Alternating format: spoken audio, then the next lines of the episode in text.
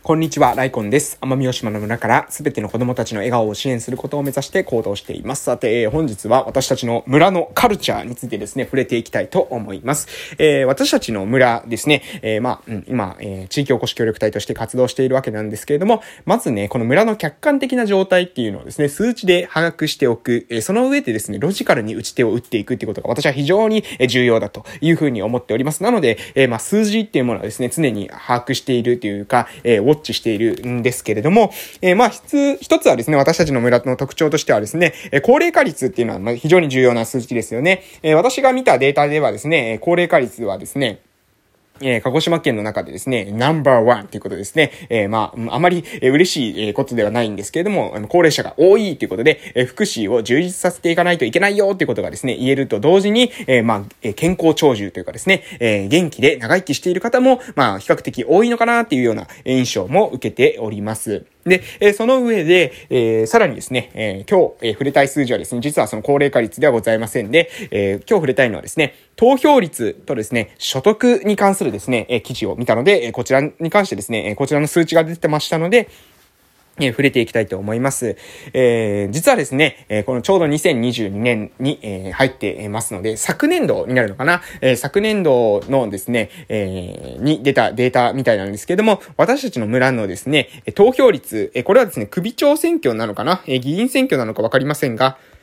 えー、投票率のデータが出ておりました。で、この投票率、あ、あれか、えー、衆議院議員選挙ですかね、えー、の投票率だと思いますけれども、この投票率がですね、なんと私たちの村、えー、鹿児島県の中でですね、えー、ナンバーワンってことですね、ナンバーワンっていうか、鹿児島県でナンバーワンだったのかな、えー、本島でナンバーワンだったんですかね。えー、島の中でナンバーワンだったんですかね。えー、わかりませんけれども、えー、すごい、えー、素晴らしい成績だったんですよ。多分ね、あの、鹿児島県でナンバーワンだったと思うんですけれども、まあ、それ、いずれにしてもですね、非常に、えー、高い、えー、投票率っていうものをですね、ね私たちの、え、地域、え、叩き出すわけでございます。で、えー、これに関してはですね、まあ、これはポジティブな、えー、結果だと思います。えー、いいですか？え、投票率が、高い。ということはですね、これはね、えー、まあ、人によってはですね、その何ですか、あの、何もよく考えない人はですね、えー、投票に行くっていうのはですね、あまりよろしいことじゃないんだよってことをですね、言われる方もいますが、私はですね、それはちょっと違うと思っていて、えー、行かないぐらいに、だったらですね、えー、何ですか、そのしがらみだであったとしても、何であったとしてもですね、言ってる方がまだマシなんじゃないかなと思います。えっていうのが、まあ、これはマザー・テレサの言葉にもありますけれども、え、愛の反対、は、えー、愛の反対というのは、えー、暴力ではなく無関心であるということをですね、えー、マザー・テレサも言ってたのと同様で、えー、民主主義を成り立たせるためのこの、えー、選挙という仕組みに関しても、えー、一番のですね、えー、問題なことっていうのはですね、えー、なんか問題的なですね、意見を持っているとかですね、えー、不思議なですね、えー、屈折したですね、信念を持っているということよりも何よりも、えー、興味がない、えー、政治に興味が全くない、えー、自分が政治参加しようという意識がないみたいなことの方がですね、私は問題であるというふうに考えております。えー、ですので、ですので、えー、このですね、まずみんながそもそもですね、このめんどくさいんですよ、投票に行くのって。めんどくさいですよね。パソコンでスマホでピピってやったらですね、すぐにできるんだったら、投票率すぐ上がるかと思うんですけども、そうじゃなくて一手間があるこの紙の状態の時にですね、えー、これだけの人がですね、投票に行く、えー、自分のね、時間を削って投票に行く、うん、その投票によってですね、どれくらい世の中が変わるかどうか、そのインパクトっていうのはわからないけれども、でもね、投票に行くっていう意識が私たちの村にあるっていうことはね、これはね、私はね、すごいポテンシャルを秘めめてるなというふうに思うんです。なので、まあ、ある種ね、みんなが、その、賢くなっていくというか、正しい教育が受けて、民主、えー、受けることができて、民主主義的なですね、えー、意識と、えー、しっかりとしたですね、個人の判断力、えー、自律的なですね、その思考力が、えー、養われてくればね、これはね、私たちの村ね、マジで化けるぞ、というふうに思っているポテンシャルをですね、ねこの投票率をですね、見て感じたというわけでございます。えー、で、一つはですね、その投票率に関しては、これ非常に、えー、いい数字だと思うんですけども、もう一つはですね、この所得の、えー、数字ですねえ。こちらはですね、所得2位ってなってるんですね。えー、鹿児島市がですね、1位でございまして、で、鹿児島市との差もですね、5万円も、えー、開いてないくらいなわけです。えー、すごくないですかこれ？鹿児島市ですよ。鹿児島市と、鹿児島市とですね、えこの、えー、めちゃくちゃ田舎のですね、高齢化率ナンバーワンの地域がですね、所得で張り合っているっていうことで、これはね、結構ですね、皆さん、えー、驚かれるんじゃないかなと思うんですけれども、えー、じゃあね、実際のですね、生活を見たときに、その何ですか、鹿児島で、鹿児島市のですね、まあなんだろう、その、資産家みたいなですね、生活が遅れてるかっていうと、そんな人はね、やっぱいないと思うんですよね。うん、えー、明らかにですね、そういった人、うん、割合的にもですね、多いようには見えないわけです。えー、なので、これからね、見えてくることはですね、実はね、ポジティブな側面としては、ポジティブな側面としてはもちろん、その、えー、何ですか、えー、生活にね、困窮していないから所得があるっていうことが証明されているわけなので、えー、所得があるっていうことはね、非常に豊かな生活を送っているっていうことと同時に、これはね、マネーリテラシーが低いんじゃないかなっていうふうに思う側面があったりとか、あともう一つはですね、あの、給与所得に、えー、依存している人が多いんじゃないかなっていうふうに私は感じます。え皆さんはどう感じられるかわかりませんけど、私はね、そういうふうに感じております。えこれどういうことかというとですね、え所得っていうのはですね、え所得っていうのは、これは、えー、年収とは別なんですよ、年収。そう、えー、何ですかえー、所得というのは、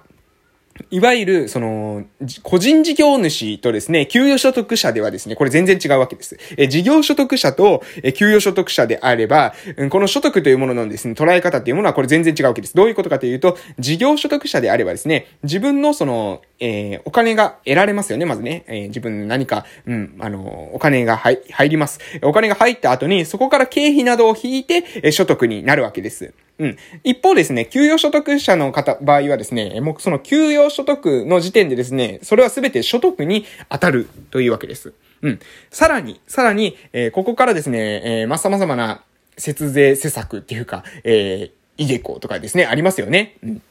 え確定拠出年金とかですね、こういった制度を使って、え節税したりすることがあるかと思うんですけども、ここら辺はですね、知識がないと、えなかなか使えないということで、えー、もしかしたらね、こういった知識とか、あとね、ふるさと納税とかもね、してない方がいるのかな。ま、もうまあ、ポジティブな考え方をすると、え私たちの自治体自体を、え応援したいから、ね、私たちの住んでいる自治体を応援したいから、えー、所得っていうものを、えー、ね、所得というかその目先のですね、その住民税を、えー、削減する、控除を受けるっていうことではなくて、えー、私の自治体に還元するために、えー、使ってない。そういった、ふるさと納税なんか使ってないよっていうね、志がある方がもしかしたら多いかもしれませんけどもね、おそらくね、おそらく、えー、多くの方がですね、面倒だっていう理由でですね、えー、ふるさと納税、納税をしてない、え、可能性が、え、あるなというふうに思っております。もちろん、私、私はですね、え、そうではございません。私はですね、え、ふるさと納税をね、え、することはですね、え、容易にできます。え、しかし、しておりません。ね、それなぜしておる私は、あの、青色確青色のその確定申告はしてますから、え確定申告のね、手間からするとですね、フルーツダット納税なんて別にえ手間でも何でもないわけですよ。えー、な、でもね、しません。それはなぜかというとですね、私は本当に、えー、この地域にですね、その何ですか、住民税を納めた方がいいと、今の段階ではですね、思っているわけです。えー、少なくとも今の段階では思っております。本当に思っております。えー、もっとね、もっといい方法っていうのは、実はね、この地域に、えー、もっとね、こう、寄付したい、ここに寄付したいというふうに思えるようなですね、そういった NPO 法人とかがあれば、そこにね、えー、え自分のね、その住民税を納める、ガバメントクラウドファンディングで納めるなんていうこともですね、えー、できるんですけれども、そういった場所がない、今の段階ではないということに、とこ、状況にか、であれば、もうね、せめてね、えー、役場に、え、住民税を納めた方が、え、私たちの地域が生き残っていくためっていう観点で考えるといいんじゃないかなと思いますが、こういった風な理由で、うん、私はわかると。ふるさと納税、仕方もわかると。住民税に控除、住民税が控除されるという仕組みもわかると。だが、あえて断ると。そんなね、住民税、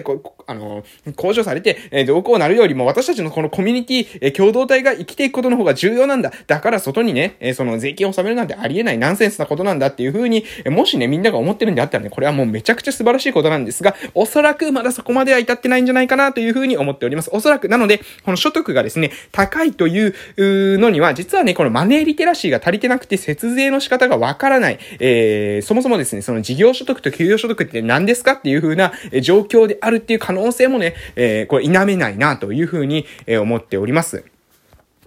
そしてもう一つはですね、えー、そもそもその、うん、マネーリテラシーの話をしましたが、えー、ま、先ほども言いましたけれども、このね、事業所得とですね、給与所得っていうのはこれ違います。えー、所得っていうのはですね、えー、いくつか種類があるんですけれども、えー、不動産所得とかもですね、これまた別になるんですが、え事業所得と給与所得、これね、別なんですね。所得の形態として別なわけです。で、給与所得っていうのはですね、あの、もうある意味、その、なんていうかな、あの、経費がもうすでにさっ引かれた、えー、支出って、えー、っていうふうにご理解いただければいいかと思いますけど、要するに何が言いたいのかというと、給与所得っていうのはですね、えっ、ー、と、コントロールできないんですね。うん、コントロールするっていうのは、要するに、その、そこから、経費を使ったからといってですね、どうにもならないわけです。例えば仕事用のですね、パソコンを買ったとしてもですね、給与所得の人はですね、その、給与の中からパソコンを買うことしかできないわけですよ。一方で事業所得の人であればですね、仕事、その事業で使う、パソコンであるのであれば、パソコンっていうのはですね、それ経費になるわけです。なので、えー、この分はですね、所得から引けるわけです。例えば、えー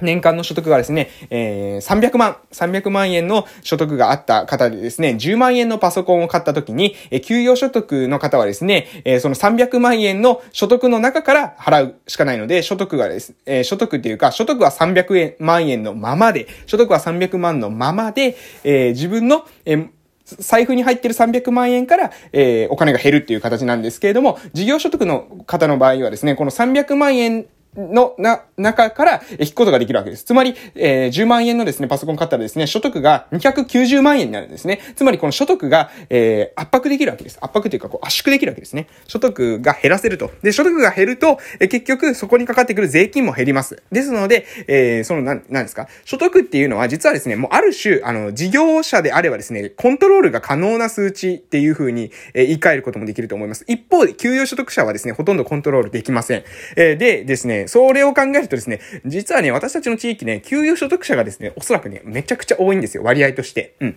なので、マネーリテラシーが低いっていうのと同時に、えー、その、給与所得者が多いので、なかなかね、その、コントロールできない、税金コントロールできない人たちが多くて、うん、払ってるっていう可能性も、まあ、否めないなと。さらに、その、事業所得が、が、えー、得られないような、まあ、公務員なんてね、えー、副業なんて禁止ですから、えー、基本的に禁止なわけですので、えそういった方がですね、まあ、多いんじゃないかなっていうね、人口に対する割合としてですよ。えそう考えると、うん、まあ、あの、所得が多いっていうのはですね、一概に、えいいというふうに手放しに喜べるわけではないのかなというふうにちょっと思ったわけでございます。ということで今日はこの辺で終わらせていただきたいと思います。それでは失礼しました。